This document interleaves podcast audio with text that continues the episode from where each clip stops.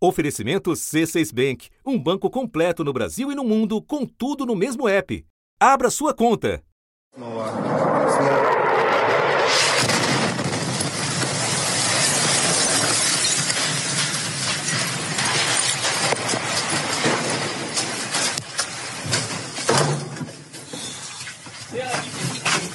Isso, isso, isso, isso, isso. É.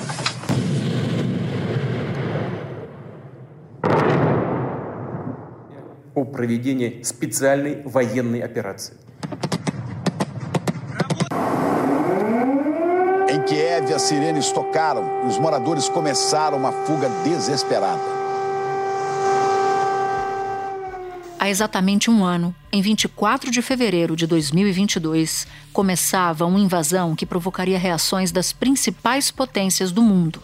No continente europeu, o conflito se impôs como uma ameaça à estabilidade global o americano Joe Biden anunciou uma primeira rodada de sanções econômicas contra a Rússia. O presidente da Comissão Europeia, Ursula von der Leyen, anunciou o tão aguardado novo pacote de sanções do bloco à Rússia. Sanções financeiras, sanções no setor de energia, banir as exportações, limitar o acesso da Rússia a tecnologias cruciais. O Departamento de Justiça dos Estados Unidos anunciou a criação de uma força-tarefa com o objetivo de sufocar economicamente pessoas muito próximas ao governo Putin. O presidente ucraniano fez uma peregrinação virtual e falou a diversos parlamentos no mundo todo em busca de apoio contra Vladimir Putin.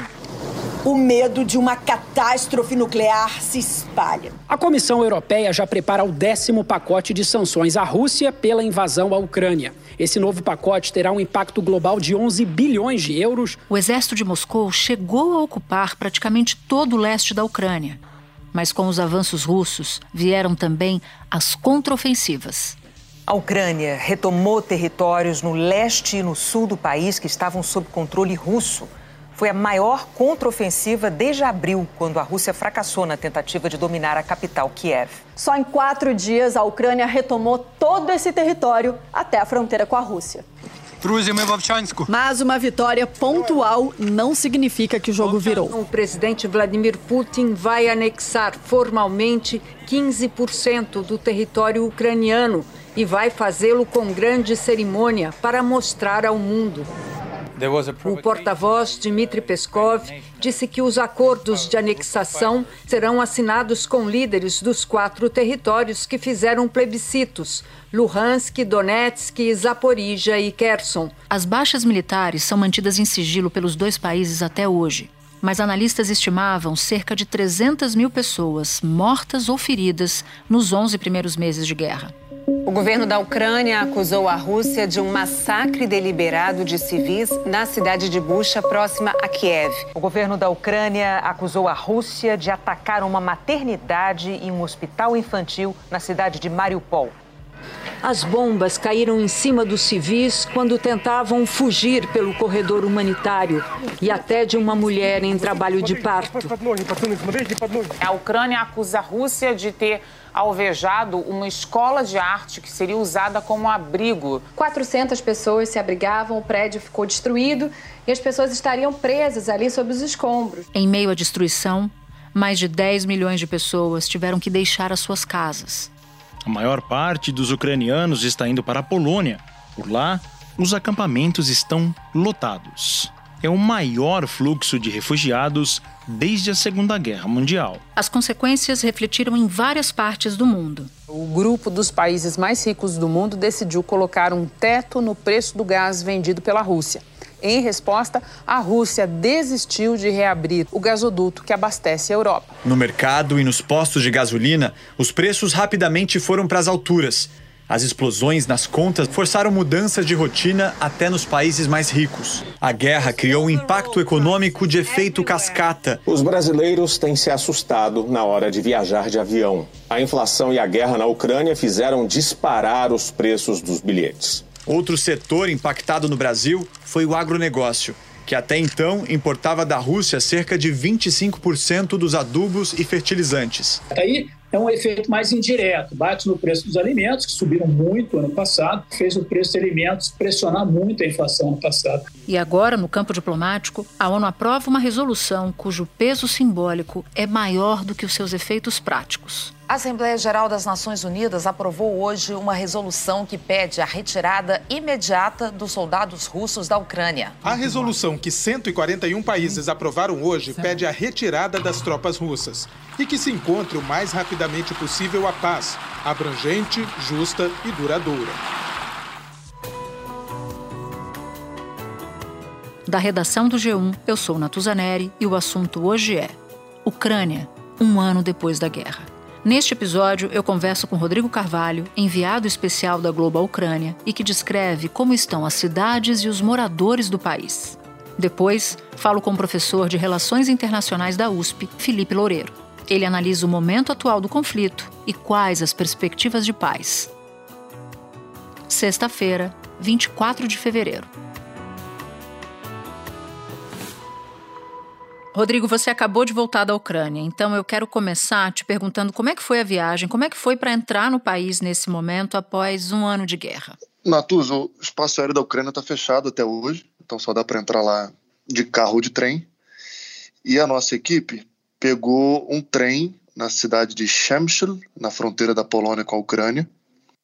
É, a gente viajou quase 10 horas de trem é um trem que para muito, para em Lviv, que é uma cidade importante mais para o oeste, né, do outro lado ali da, da Rússia, e chega em Kiev. Chegamos em Kiev numa quarta-feira de manhã, depois de 10 horas de viagem. Uma equipe com cinco pessoas, Hernani Lemos, chefe do escritório e produtor também em campo com a gente, Ross Salinas, cinegrafista, eu, então a gente tinha um segurança com a gente o tempo inteiro, um segurança que conhece bem, que já viajou com outras equipes de jornalismo também em Kiev, em outras áreas da, da Ucrânia e também um produtor local, um ucraniano, que não está morando na Ucrânia, ele mora na França, e assim formamos esse time, cinco pessoas, segurança o tempo inteiro, essa segurança fazendo é, relatório para onde é que a gente ia no dia seguinte, qual era a condição de segurança, o trajeto, informando a base dele. Então, assim, um ano depois, mesmo em Kiev, com a guerra estando concentrada no leste, inspira muitos cuidados ainda. É uma rotina lá é, muito invadida ali pela guerra no dia a dia. Na capital Kiev, uma pessoa morreu e outras duas ficaram feridas quando um prédio foi atingido. O prefeito pediu que os moradores fiquem em casa. Muitos buscaram abrigo no metrô. Há ataques recentes, né? uma população que ainda lida com ataques esporádicos. O, o mais recente foi no dia 31 de dezembro, uma ofensiva russa a várias cidades, no Réveillon. Teve um ataque em Kiev que matou uma pessoa num hotel. A gente foi lá, visitou a área, todo destruído até hoje. Tem outras marcas feridas abertas ali, né? Fora uma rotina, Natuza, de estresse mesmo de dia a dia. Claro que o que chama atenção no primeiro momento, isso para a gente foi muito marcante, é ver a cidade funcionando, né? As pessoas uhum. saem para comer, reservam um restaurante, saem para trabalhar, é, as escolas estão funcionando. Ao mesmo tempo, é uma rotina esquisitíssima e perturbadora, porque tem muita sirene ainda. A gente, em cinco dias, pegou três sirenes lá, sirene de ataque aéreo. Então, o protocolo é vai para abrigo subterrâneo na hora. E aí é, é, é, estranho, porque muitas pessoas não vão mais, as pessoas terrivelmente ah, é? se acostumaram com aquilo. É, muitas pessoas não vão, é, porque essas sirenes, elas muitas vezes são sobre mísseis que podem passar por perto de Kiev. Então as pessoas, claro que são um perigo, né, é um risco. Em outubro é, mesmo com sirene, teve a, é, as pessoas continuaram na rua, teve ataque, muita gente morreu. O cenário trouxe de volta os primeiros dias de guerra, com ataques à capital ucraniana. São pelo menos 14 mortos e 60 feridos. Então, assim, mas é uma cidade que se acostumou com isso. Com o horror, né? Se acostumou com o horror. Sim, e é um som terrível, né? É muito, é um, um troço angustiante, você ficar ouvindo aquela sirene algumas, algumas são mais fortes e sabe tem alto-falante na cidade inteira. Aquilo você ouve de dentro do hotel cheguei a ouvir de noite sabe indo dormir acho que é onze e meia da noite sirene tocando abrir a janela aquele tudo escuro porque tem toque de recolher. A partir de onze da noite até cinco da manhã não pode ter ninguém na rua. Tem um aplicativo lá que você baixa que fala que você pode ser tratado como se fosse um espião russo. Então são umas coisas assim meio surreais e para gente que vai de fora tudo grita muito mas que na prática as pessoas se acostumam. Agora, se acostumam, se acostumam mais ou menos, tem um preço isso, né? Uhum. É, Fala-se, por exemplo, tem um, um, um, romancista ucraniano que escreve, escreveu recentemente no jornal sobre a síndrome da sirene fantasma, que é algo que ele identifica que muitos ucranianos estão sofrendo, que é basicamente você não saber se o barulho que você está ouvindo é coisa da sua imaginação ou se é de fato um alarme. E a gente passou por, por algo semelhante lá, porque tudo pode parecer uma sirene, sabe? Secador de cabelo, um barulho de algum equipamento, vento fazendo uma curva. Então, com frequência a gente ficava, opa, isso é sirene, não é? Imagina quem está lá, né? Um ano vivendo nisso. Na capital Kiev, pelo menos seis balões equipados com equipamentos de espionagem foram abatidos. Quando as sirenes tocavam na capital, todos desciam para um abrigo subterrâneo. Estamos precisando de boas emoções nesses tempos difíceis. Não tá fácil viver nessa guerra. Então é isso, é uma rotina muito ainda invadida pela guerra. Tem uns apagões, né? Tem ali toque de recolher, tem uns apagões também. É uma capital muito escura. Kiev é uma cidade muito escura hoje em dia por causa da guerra. Né? Isso é muito interessante, essa imagem que você cria de uma capital escura. Lá costuma anoitecer a, a que horas? Agora, quando a gente estava lá, anoitecia 5 da tarde. E desde então a, as ruas já ficavam mais vazias ou é somente a partir das 11 da noite com o toque de recolher que a cidade fica escura? Em que momento a cidade fica escura? Um pouco antes das 11. Por exemplo, a gente lá, quando terminava de trabalhar e queria jantar em algum lugar, os restaurantes estão todos abertos, você vê as pessoas na calçada. A gente viu até balada lá. Do lado do hotel tinha um bar, tava tocando música alta. Até a gente queria entrar para ver o movimento ali. E aí, para entrar, tinha que pagar, dar dinheiro para o exército ucraniano, né? Doação. Bom, você citou que ficou cinco dias na capital Kiev, mas também se deslocou para outras cidades.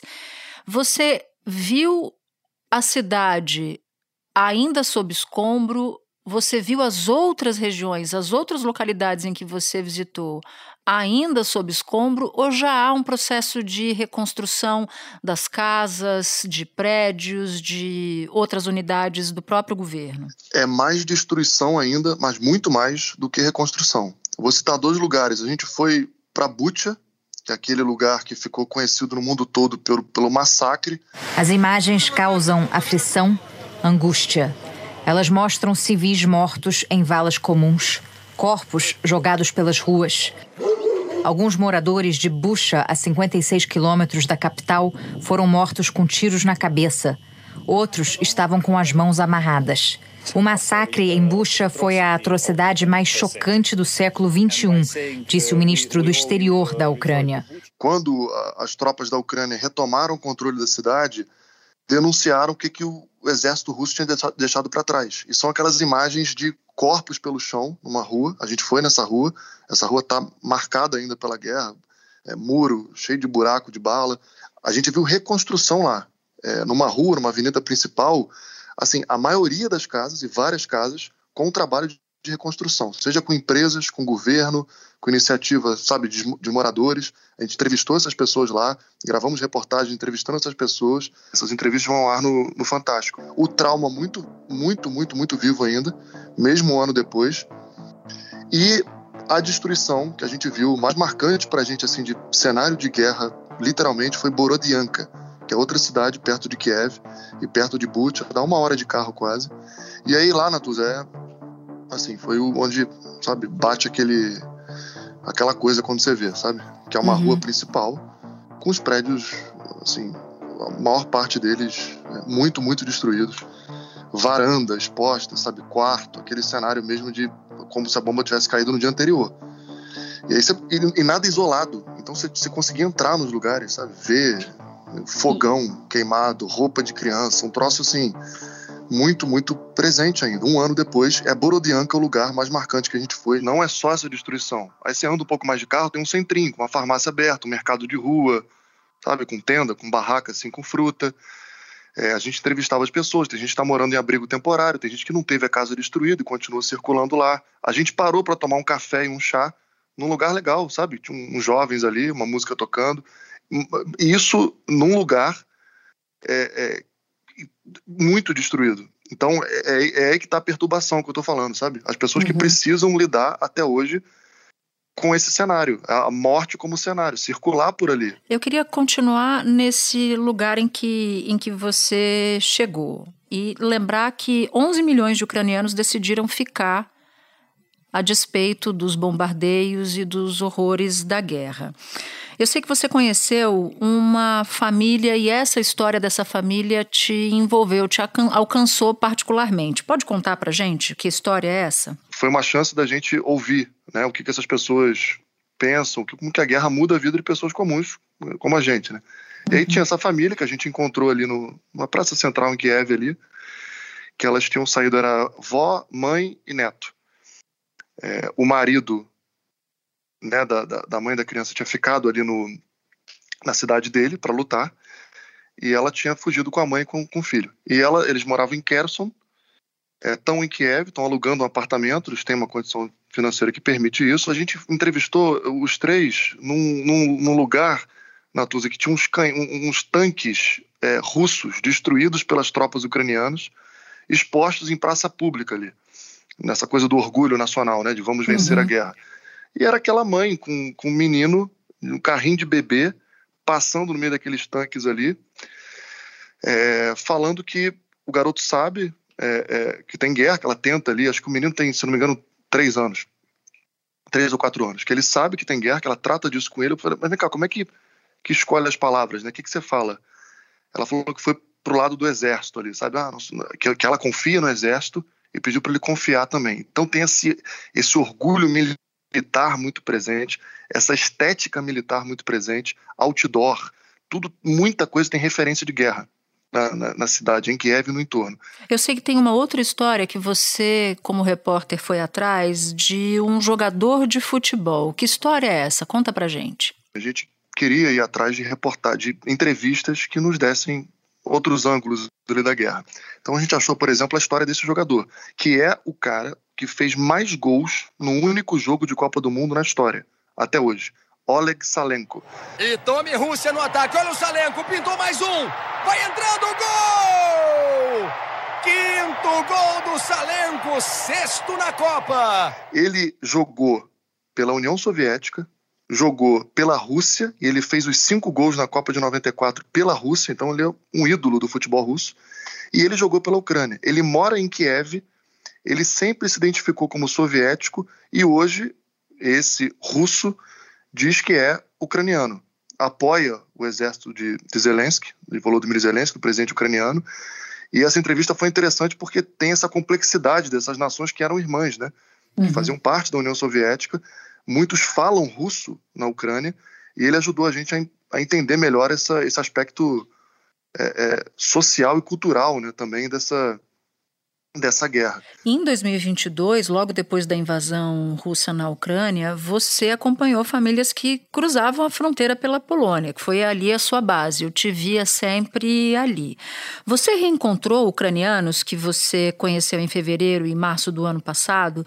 Eles voltaram para o país? Você recontactou essas pessoas que você entrevistou no ano passado? Sim, a gente entrou em contato com a Svetla e esse é um nome fictício, porque quando eu conheci ela na Polônia, ela estava sendo acolhida por um brasileiro casado com uma polonesa que tavam, eles estavam recebendo, né, refugiados. Eu encontrei a Svetla lá, ela não quis falar o nome verdadeiro dela, não para reportagem, claro, né, porque ela tinha medo, né, de, enfim, da, de alguma forma, alguma autoridade russa, alguém ver a reportagem e, e chegar nela, e ela estava com muito medo. E a gente reencontrou virtualmente, né? Gravei uma entrevista é, remota com ela pela internet. E ela não está mais na Polônia. Ela foi para outro país. Não quis dizer em que país ela está, ainda por medo, um ano depois. Mas ela tem um motivo para isso mais forte ainda, porque o marido dela que estava lá lutando quando ela estava na Polônia, naquele início quando a gente conheceu ela, saiu da Ucrânia. Ele não podia ter saído, ele saiu sem autorização porque homens da hum. idade dele precisam ficar lá porque podem ser convocados. Então ela estava com muito medo de dizer onde estava. Eles têm uma filhinha de quatro anos, é, que agora está do lado do pai e da mãe, né? Mas naquela vida de refugiado, não tem, os dois não têm emprego, eles estão querendo juntar 1.500 euros para poderem voltar para a Ucrânia, que é um caminho que muita gente está fazendo agora, mesmo com a guerra ainda acontecendo, muita gente está voltando por saudade, por dificuldade financeira nos novos países, pela né, questão do pertencimento, porque moram em cidades que eventualmente agora estão mais seguras. Então é um cálculo que é feito a todo momento e tem muita gente voltando. Eu queria ficar nesse ponto para a gente terminar a nossa entrevista, que juntaria dois momentos aí da sua, da sua fala. O primeiro momento é o dinheiro. Se você encontrou uma população muito empobrecida, sobretudo na, na própria capital, porque você citou uma família que, que tem meios de sobrevivência, não depende dos outros. Então, se o fator dinheiro te chamou atenção, se há é, filas, por exemplo, para alimentação, você não viu essa cena, e sobre as crianças, porque você citou em um determinado momento que as escolas estão funcionando, que a cidade funciona, ou as cidades funcionam apesar do horror que está ali, né? Descancarado na frente de, de todo mundo. Mas o que, que você viu no rosto das crianças, Rodrigo? São rostos tristes? São. Que tipo de feição você viu nos, nos pequenos? Assim, eu falei das escolas, mas há um problema seríssimo hoje em toda a Ucrânia, porque são 7 milhões de crianças lá. o Unicef, que é o fundo da, da ONU para a infância, fala que todas essas crianças, 7 milhões, sofreram de alguma forma algum impacto com a guerra. Mais da metade está até hoje sem poder ir para uma escola, né, fisicamente. É, e mesmo as aulas online é, passam, enfrentam o problema hoje porque por causa dos ataques russos à rede elétrica. Então, esses apagões prejudicam muito as aulas pela internet também. Num contexto tão extremo como a guerra, as crianças estão entre os que mais sofrem. Para elas, até as brincadeiras viraram um campo de batalha. Algumas já pensam em pegarem armas para defender a Ucrânia. A gente foi num espaço do Unicef gravar lá, que é um espaço que as crianças né, têm ali a oportunidade de conviver, né? Porque uma professora até me falou, a guerra alimenta a solidão para todos nós, para as crianças também. Então, é fundamental para as crianças que elas participem de atividades, que elas estejam com colegas, com coleguinhas, para se desenvolver, para não, né, para não se acostumar a esse isolamento. É, e elas estavam tranquilas lá, elas estavam tranquilas lá, se divertindo de fato, as mães todas orgulhosas, elas estavam fazendo vela, né, que virou item de primeira necessidade lá. E até hoje esse é um assunto que preocupa muito, porque a gente está falando aí de os psicólogos falam de uma ou duas gerações, né, que vão ser muito impactadas por isso ainda, por esse estresse pós-traumático, né?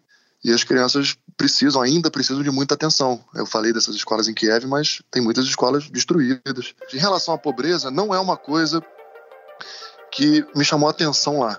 É, é a extrema pobreza, né? Morador de rua, que era uma curiosidade que eu tinha. Mas é, é eu acho que tem algumas coisas aí. Primeiro que a gente foi para Kiev, né? Ainda mesmo em Borodianka, em Bucha, a gente viu pouco. E outra, a gente viu sim fila para ajuda humanitária em Bucha, idosos, aposentados fazendo fila ali, porque ainda hoje a igreja dá uma caixa com item básico, com é, arroz, farinha. A gente entrevistou uma senhora falando: ah, eu, eu preciso disso até hoje. Né? Agora, com um ano, existe um, um, receio de uma nova ofensiva e Kiev mesmo está é, é, tá se preparando para isso. Né? Rodrigo, queria te agradecer demais. Você nos deu várias imagens muito fortes aqui para um produto que é de áudio, isso faz toda a diferença. Eu te agradeço muito em nome da equipe do assunto. Obrigado, Natuza. Obrigado e é isso. A equipe vai levar ao ar essas reportagens. Bom estar aqui falando com você, porque independentemente do, né, do fundo político todo que envolve essa guerra, o, o que nos interessa muito aqui é entender o impacto disso na, na vida das pessoas, né? Espera um pouquinho que eu já volto para falar com Felipe Loureiro. Com o C6 Bank, você está no topo da experiência que um banco pode te oferecer. Você tem tudo para sua vida financeira no mesmo app, no Brasil e no mundo todo. A primeira conta global do país e atendimento personalizado, além de uma plataforma de investimentos em real e dólar com produtos exclusivos oferecidos pelo C6 em parceria com o JP Morgan Asset Management. Quer aproveitar hoje o que os outros bancos só vão oferecer amanhã? Conheço C6 Bank. Tá esperando o quê? C6 Bank. Felipe, eu conversava com o Rodrigo Carvalho sobre a situação da população e das cidades na Ucrânia. Com você, eu quero me deter exatamente na análise sobre o momento atual do conflito. Qual é a situação? A situação é quase de uma corrida por ofensivas. Né? A Rússia está preparando uma ofensiva contra a Ucrânia neste momento. Inclusive, há analistas que já entendem que essa ofensiva já está em curso né, em várias partes do leste do país. E, por um outro lado, o Ocidente está ampliando de maneira muito significativa a ajuda militar, tanto em termos quantitativos, mas também em termos qualitativos, né? armas cada vez mais sofisticadas, artilharia de longo alcance, tanques, sistemas ultramodernos de defesa antiaérea, exatamente para permitir não só com que a Ucrânia resista a essa ofensiva, mas também dê um gás para Kiev poder fazer uma contraofensiva frente aos russos. Estados Unidos e Alemanha confirmaram que vão enviar tanques de guerra modernos à Ucrânia. A Alemanha anunciou o envio de 14 deles para a Ucrânia e autorizou que países parceiros façam o mesmo. That the United States will be sending 31 Abram tanks to Ukraine. Apenas poucas horas antes do embarque, os americanos informaram a Moscou que Joe Biden iria a Kiev pela primeira vez desde o início da guerra. Biden disse: um ano depois, a Ucrânia resiste, a democracia resiste. Os Estados Unidos e o mundo estão ao seu lado. Ele prometeu mais 500 milhões de dólares em ajuda militar. Então é uma situação em que a gente está muito distante, né, digamos assim, pelo menos as últimas informações que nós temos, de um cessar-fogo nesse conflito que já dura um ano. E Felipe, agora falando sobre as perspectivas de futuro. Nas últimas semanas a gente viu uma aproximação ainda maior da Rússia com a China e o fortalecimento dos apoios americano e europeu à Ucrânia. Isso aponta para um prolongamento ainda maior da guerra e até para uma cisão maior entre Ocidente e Oriente? Qual é a chance de um acordo de paz e o que esperar nos próximos meses? Infelizmente, eu sou muito pessimista com relação à possibilidade de um cessar-fogo, que quiçá uma paz né, no curto prazo. Né? Natuza, uma guerra é uma, uma tentativa de, de alcançar objetivos políticos pela pior forma possível, que é por meios militares. Quando você observa os objetivos políticos de Ucrânia e Rússia, eles são diametralmente opostos. Né? A Ucrânia, por exemplo, fala em integridade territorial plena. A Rússia anexou ilegalmente já quatro províncias ucranianas. A Ucrânia fala em pagamento de indenização por danos que a Rússia vem cometendo, fala em julgar crimes de guerra, crimes contra a humanidade, né, crime de agressão coisa que a Rússia não admite. Então, do ponto de vista de objetivos, a gente está numa situação bastante distinta. E, por um outro lado, ambos têm ainda condições militares para continuar na guerra. Em mais um discurso apoteótico, Vladimir Putin anunciou a suspensão do Tratado de Armas, acusando os Estados Unidos e a OTAN de arquitetarem uma derrota estratégica contra o país. O tratado do qual a Rússia se retirou se chama New START foi assinado em 2010 pelos então presidentes Barack Obama e Dmitry Medvedev e estabeleceu um limite para a quantidade de ogivas nucleares e armas estratégicas que podem ser manuseadas pelos dois países. Putin falou que o país precisa estar preparado para retomar os testes nucleares caso os americanos façam o mesmo. Ele culpou os países do Ocidente de terem participação direta nos ataques da Ucrânia que destruíram bases aéreas russas. A Rússia tem o direito de ser forte, bradou Putin, que foi aplaudido de pé.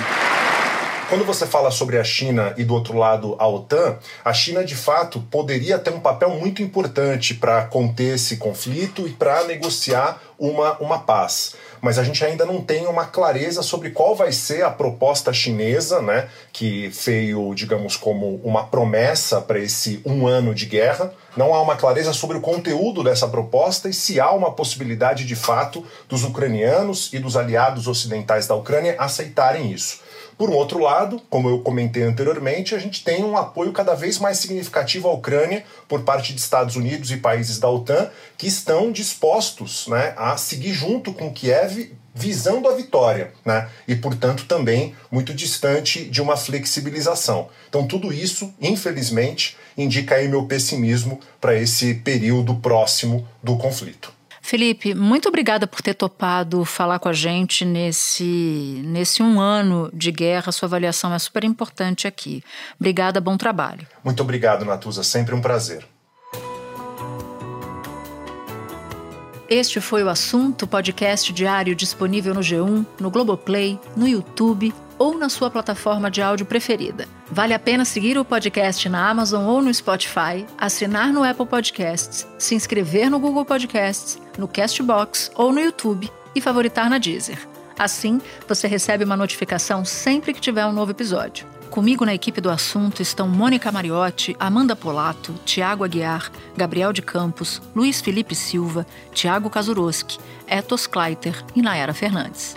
Eu sou Natuzaneri e fico por aqui. Até o próximo assunto.